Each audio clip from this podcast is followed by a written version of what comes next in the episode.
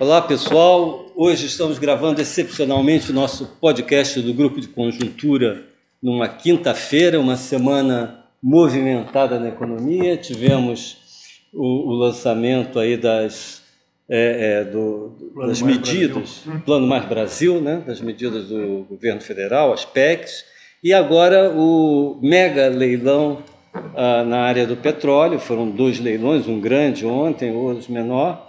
E estamos aqui com a, mais uma vez com a presença aqui do nosso querido Helder Pinto, aqui professor do Instituto de Economia, especialista aqui na área de energia, para comentar conosco o resultado, os resultados desse leilão que surpreenderam, né? Porque é, hoje dizer, mais um muito ruim também, né? É, quer dizer, na verdade é um leilão muito grande, tal, mas surpreenderam em função da da expectativa que se tinha, né? Havia uma expectativa de uma é, é, de, primeiro de uma competição maior no leilão, né? E depois de valores é, é maiores entrando nos cofres públicos, né?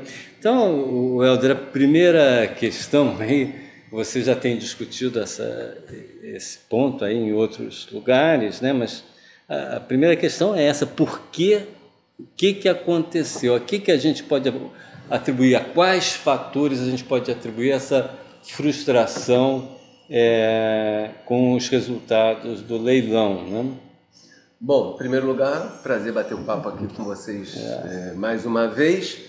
Né? De fato, o tamanho da frustração pode ser mensurado em 36 bilhões de reais. É, não é pouca não coisa. Não é pouca, pouca frustração né? em matéria de arrecadação. Meio por cento do PIB, né? Mais é. alguns bilhões com o de hoje também. É, hoje é, a previsão era de 7 e pouco, foi arrecadado 5, né? mas comparado com, com a expectativa né, do, do, leilão do, do, volume de excedentes da Não. sessão, os volumes excedentes da sessão onerosa, realmente você tinha uma expectativa aí de que as quatro áreas fossem arrematadas, porque o risco do ponto de vista geológico praticamente é inexistente. A área de Búzios, que foi a mais cara, já está em produção, as outras três estão prontas para começar a produção, portanto, você sabe que tem petróleo. Então, não há risco exploratório nessas ah, áreas. Ah, isso é uma coisa que você já tinha comentado com a gente antes, né? que era uma essa, essa diferença, né? o isso. fato de não ter um, Hoje, um risco hoje o leilão de hoje, da sexta rodada da partilha, já é com áreas com algum risco exploratório, muito embora a gente saiba que na, na província do pré-sal a taxa de sucesso tem sido maior que a média, mas você tem risco ali de poder não encontrar nada. Mas os de ontem não. Os de ontem já existiam poços, eu tinha dados, etc., e, e, e volumes relativamente conhecidos, esperados para essa área. As razões, eu acho que, bom, em primeiro lugar, é, eu acho que houve um desequilíbrio na, na parametrização das principais variáveis do leilão. Né? Ah, explica isso para a gente, Alder. Peraí. É, então, você tem dois parâmetros principais: né? o bônus de assinatura ah, tá. e o percentual mínimo a ser partilhado entre o consórcio e, e, a, e a União. E a União né? Então você tem escolhas a fazer aí, né? entre um, um, um valor de bônus muito alto, que te poderia maximizar a arrecadação de curto prazo, que aparentemente foi o que, que o governo optou, né? o governo e a MP optaram, até por conta da questão associada às contas públicas. Claro. Né? Claro. É, e aí você fixou valores relativamente baixos comparados com outros leilões, leilões de, desse percentual de, a de partilhado. Né? E, e isso tirou um pouco do apetite, ou muito do apetite de, de uma série de empresas que poderiam entrar, mas especialmente uma das áreas que se tinha uma expectativa grande antes, que era a área de sépia, mas ali o bônus de assinatura estava da ordem de 20 e tantos bilhões é, de reais. Isso é muito, muito dinheiro a ser aportado. Né? E, de certa maneira, isso pode ter sido um dos primeiros elementos a frustrar. Mas né? eu entendi o que você falou. Você falou que também, por outro lado, a partilha, o que iria para a União, é, tenderia a ser menor. Né? Isso, né? É, ele Se... optou por bônus maiores e partilha é menor. É uma é. forma de antecipar, né? Isso, exatamente, né? Mas que acabou com, com essa frustração se a área não saiu. Né? Então, e, se você tem bônus, um, tem estudos, simulações, etc., mas se você tem bônus um pouco men menor, você pode ter consórcios competindo e a competição vai é. se dar em torno do percentual. Né? Vai você vencer, pode atra vence atrair players um pouco menores, você quer dizer isso? Não, não, não porque no, no é, na área do pré-sal é só, só empresa grande. grande né? só tem tubarão. Isso. Então, é, mas na verdade você é, troca né, o, a, a, opção pelo presente ou por, pelo por, futuro. Pelo futuro. Né? Aí você poderia ter empresas que poderiam aportar num bônus relativamente menor e que poderiam competir com relação a, a esse percentual lá na frente. Lembrando que o, o dado que define a, o vencedor no regime de partilha é quanto o consórcio vencedor está disposto a dar nessa repartição, na partilha né, da variável depois de contabilizar descontados os custos, fica o lucro óleo, a partilha diz respeito ao percentual que vai ser dado à União com relação a isso. E, já, e a gente já teve leilões,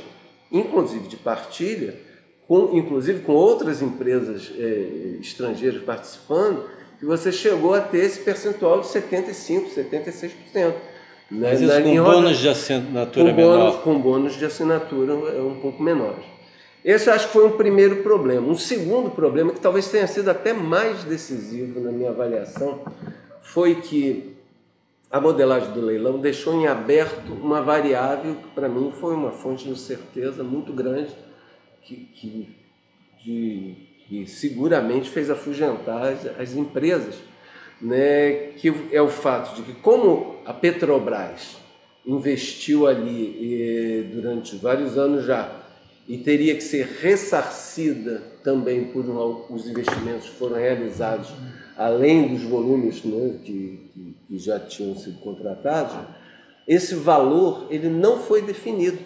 Não foi definido. Então, é, se a empresa é, A, B ou C ganha é, uma área como essa, e se torna operadora, ela depois ainda teria que ressarcir a Petrobras. E quem é definir esse valor? A negociação entre as partes, que, ah, é, que então... é uma negociação relativamente assimétrica do ponto de vista não só da informação, como da condição de competição.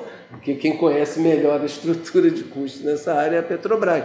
E isso a gente pode estar falando de alguns bilhões a mais de reais. Então isso prejudicou o cálculo econômico da, da, que definiria a atratividade nessa entrada. Então, Ô, Helder, é... mas isso assim, visto agora, parece assim tão óbvio que isso é um problema. Não sei se antes Quer dizer, isso não foi discutido. Como é que é esse processo? Isso então, é... esse processo... As empresas não levaram esse problema ao governo? Seguramente levaram esse problema ao governo e, esse, e a questão foi ficando cada vez mais é, digamos, evidente de que poderia existir um problema sério ao, ao longo dos últimos 10, 15 dias.